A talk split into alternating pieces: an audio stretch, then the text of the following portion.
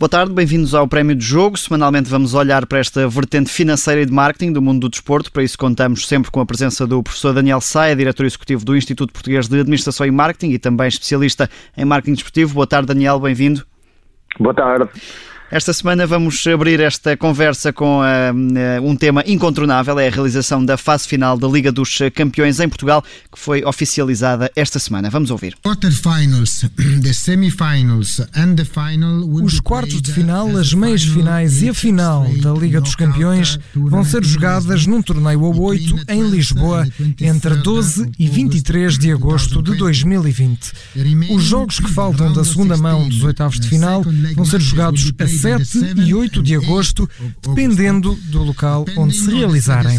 Pode ser nos estádios da equipa da casa ou em Portugal. Isto ainda não foi decidido, mas se os jogos que faltam dos oitavos de final se jogarem em Portugal, as cidades do Porto e de Guimarães vão juntar-se à cidade de Lisboa. O anúncio oficial de que Portugal vai receber sete jogos da Liga dos Campeões. Daniel Sá já disse que esta é a melhor campanha de marketing que Portugal pode ter nesta altura. Eu ia um bocadinho mais longe e perguntava-lhe se há também um selo de qualidade e segurança que acaba por ser atribuído a Portugal em vários setores, não só no desporto, mas também na questão hoteleira e de, e de segurança. Indiscutivelmente, ou seja, é uma notícia que extravasa completamente a área de atuação do futebol, ou seja, não esquecer que do ponto de vista de qualidade nós temos uma, um Euro 2004, uma final das Champions em Lisboa em 2014 e uma Liga das Nações no ano passado, ou seja, para um país apenas são três grandes competições e, portanto, esta, esta novidade, esta Final Eight, é seguramente um carimbo de qualidade uh, que a UEFA nos, nos, entrega. Do ponto de vista de segurança, naturalmente que sim, tem tudo a ver com o contexto que estamos a viver, uma pandemia, o mundo paralisado durante três meses e, e é preciso agora gradualmente uh, uh, desconfinar, que é a palavra que nós nos habituámos a ouvir muito nas últimas semanas, e portanto para quem precisa de desconfinar e de recuperar a economia, é, esta é, como eu digo, a melhor campanha publicitária que nos podia sair, porque basicamente nós temos a final da Champions, tipicamente é vista uh, em televisão por 800 bilhões de pessoas, vamos ter 12 dias intensos de competição onde vamos ser o palco do mundo com uh, esta Final Eight e já estamos a capitalizar com praticamente dois meses desde que sai a notícia, onde vamos poder na prática melhorar a percepção uh, que os estrangeiros têm sobre nós. Ou seja, esta mensagem diz-nos claramente que somos um destino de qualidade para quem quer vir fazer turismo, para quem quer vir fazer negócios e para quem quer vir viver para Portugal. E, portanto, são excelentes notícias para nós. E numa decisão destas, enfim, há vários eh, fatores que entram aqui eh, no, na, na, tabela de, de, de, peso e medida da, da UEFA que, que, atribui este evento. Este eh, Portugal, que, como o Daniel Sá estava a dizer, tem também já este histórico na organização de vários eventos desportivos. Este é um setor que tem sido, aliás, a aposta de vários promotores e é também isso que deu conta o turismo de Portugal em reação a esta atribuição. Um, acho que é também um reconhecimento daquilo que foi feito nos últimos anos. O facto de Portugal estar uh, no top 10 dos países mais competitivos para organizar eventos desta natureza. E Lisboa ser a segunda cidade no mundo mais competitiva é, é também sintomático daquilo que, que, foi feito nos últimos anos, que é de posicionar Portugal eh, também na área dos eventos e, e, e neste, neste campo dos eventos desportivos como um dos melhores destinos do mundo. Luís Araújo do Turismo de Portugal em reação a esta hum, atribuição. Aquilo que lhe perguntava, já falámos aqui um bocadinho disso, mas hum, numa altura destas de particular sensibilidade, é este histórico, mais do que a capacidade de infraestruturas, diria eu, em Portugal, é este histórico das pessoas que lideram a Federação Portuguesa de Futebol, por exemplo, que, que pesou aqui nesta, nesta atribuição, porque a UEFA sabe que pode ficar descansada. Ora bem, nunca saberemos, porque a história nunca há de ser contada devidamente, mas parece evidente que sim.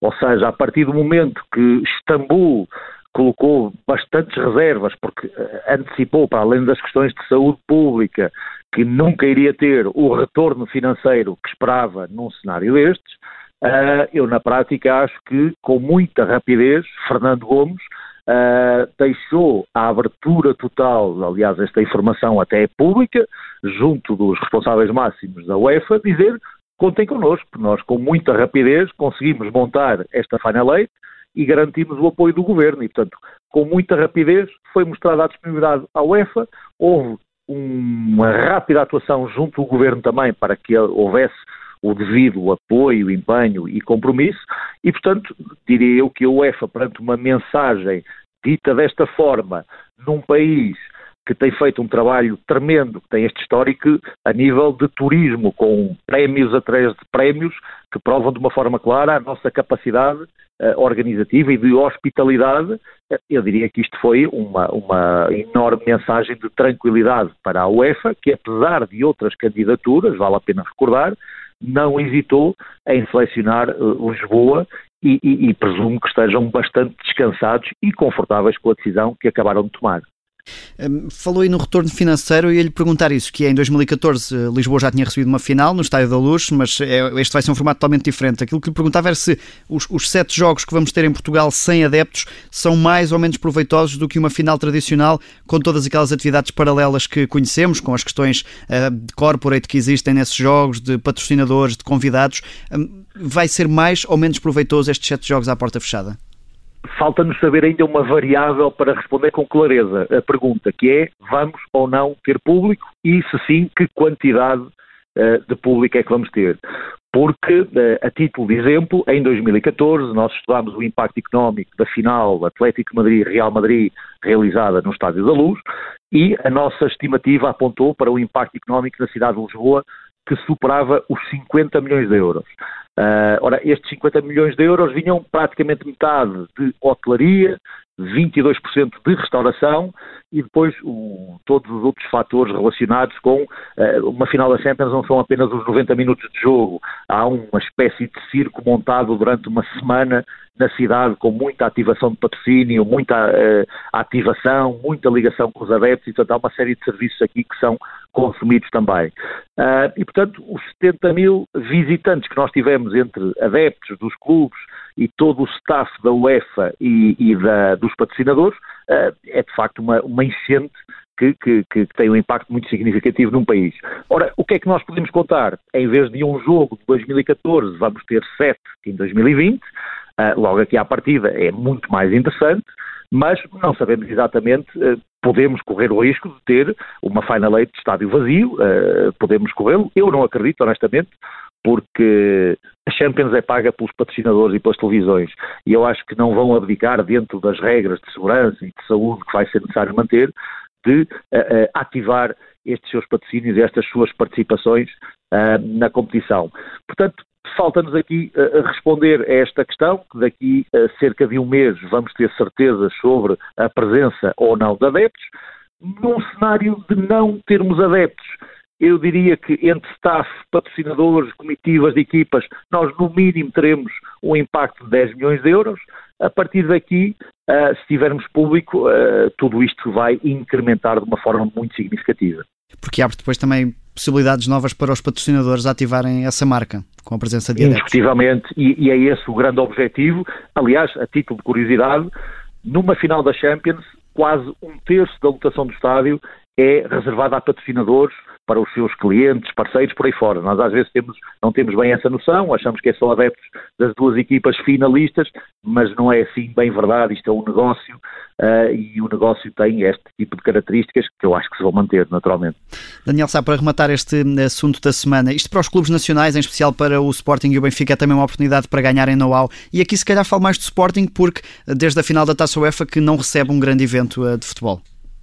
Sim, ou seja, neste caso, sem dúvida que sim, ou seja, uma organização de uma competição deste género eleva a fasquia e isto uh, eleva a vários níveis, ou seja, há aqui uma participação muito ativa uh, dos profissionais do Benfica e do Sporting a vários níveis que colaboram ativamente depois com todo o staff da, da, da, da UEFA. Portanto, indiscutivelmente que sim, uh, e os eventos têm evoluído muito nos últimos anos, o nível de detalhe, a experiência que é montada para a televisão e a experiência que é montada para o adepto, ela vai evoluindo com muito significado. E, portanto, o Benfica já tinha tido uma, uma, uma final mais recentemente, apesar de já lá irem quase seis anos, o Sporting uh, bem, uma distância bem maior, mas evidentemente que sim. E há também aqui um benefício uh, financeiro para Benfica e Sporting, seguramente pela utilização dos estádios, não é conhecido o valor, a UEFA normalmente não o divulga, mas também há essa vantagem de haver aqui uma receita adicional para os dois clubes de Lisboa. A Liga dos Campeões que se vai jogar em Portugal entre os dias 13 e 23 de agosto. Vamos agora, ainda neste prémio de jogo, olhar para o prémio de jogo desta semana. Daniel Sá, esta semana vamos olhar para o caso do Bayern Munique, sagrou-se novamente campeão alemão, é o oitavo ano consecutivo e, e, olhando aqui para este modelo de gestão, eh, há uma particularidade que me saltou à vista que é, é muito assente em jogadores. Primeiro Franz Beckenbauer, agora Carlo Rummenigge, é o atual chairman do clube e o sucessor vai ser Oliver Kahn, que era o antigo guarda-redes. Esta junção entre a paixão e a capacidade de gestão acaba por ser curiosa muito curiosa mesmo, eh, e eu quase que diria que é atípica eh, no contexto do futebol europeu, eh, porque na verdade os ex-jogadores, habitualmente nós estamos habituados a vê-los mais encaminhados para a componente desportiva, ou enquanto treinadores, ou em direções desportivas, e muito raramente vemos os jogadores evoluírem para estas soluções de liderança e, e, e de gestão.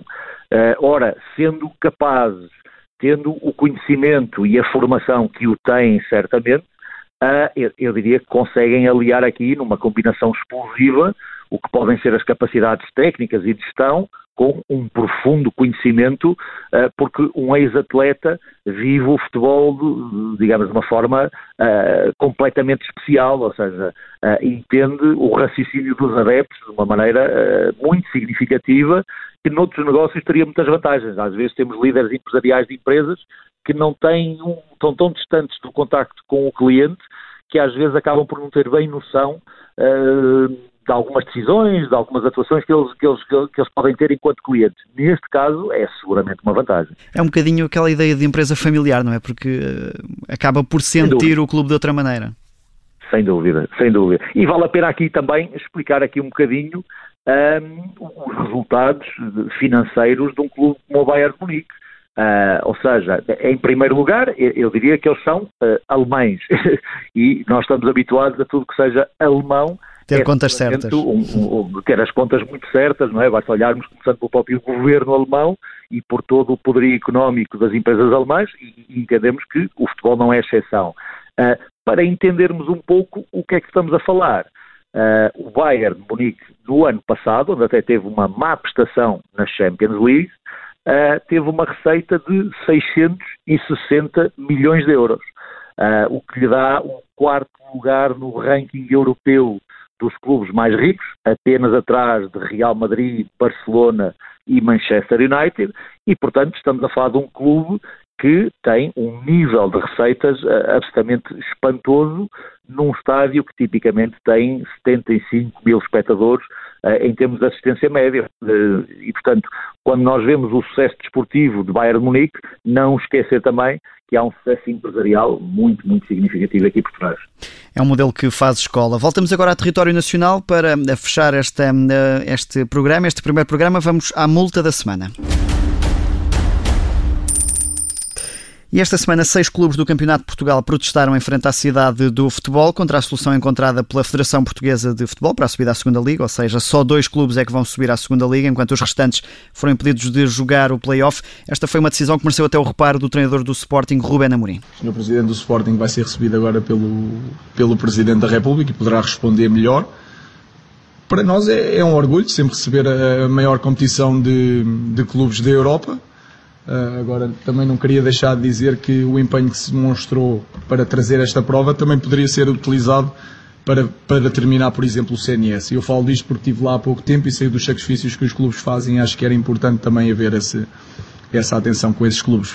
De resto, acho que é, é importante recebermos estas competições. É um sinal de, de, de que Portugal tem valor na, na sua organização, que, que respondemos bem à pandemia e, portanto, vamos ter futebol espetáculo aqui. É sempre, é sempre bom. Daniel Sá, pegando neste recado do Rubén Amorim, eu perguntava-lhe para um clube desta dimensão, que está ali naquele limbo entre ser totalmente profissional e semi-profissional, qual é que é o impacto de ter este sonho adiado um ano financeiramente? Até porque há muitos que acabam por viver um bocadinho acima das possibilidades com o objetivo de subir um, muito rapidamente.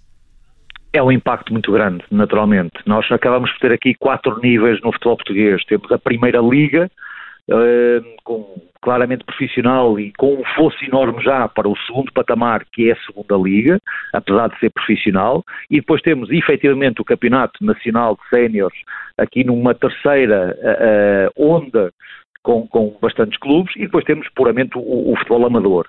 Vale a pena dizer que este terceiro escalão, esta, esta, este Campeonato Nacional de Séniores, é constituído por cerca de 80 equipas e estão lá vários históricos com muitas passagens pela, pela primeira divisão nacional, ou seja, clubes como Felgueiras, Lessa, Vizela, Sporting Espinho, Beira-Mar, Leiria, Olhanense, Alverca, portanto há aqui vários clubes que não há muito tempo andavam na, na, na, Primeira Liga, estão neste momento aqui, uh, neste, neste, neste campeonato, que na prática acaba por ser uma porta de entrada para a Liga, porque uma subida significa passar a fazer parte da Liga, do, do, top 36 dos clubes portugueses, e isso imediatamente gera visibilidade e direitos de transmissão televisiva. Ou seja, muda completamente a, a vida de um clube. Portanto, a luta é muito grande nestes 80 clubes para a ascensão à segunda liga e o facto deste ano estarem impedidos de o poder fazer é de facto um grande problema, principalmente para aquelas equipas que apostavam bastante nesta, nesta subida.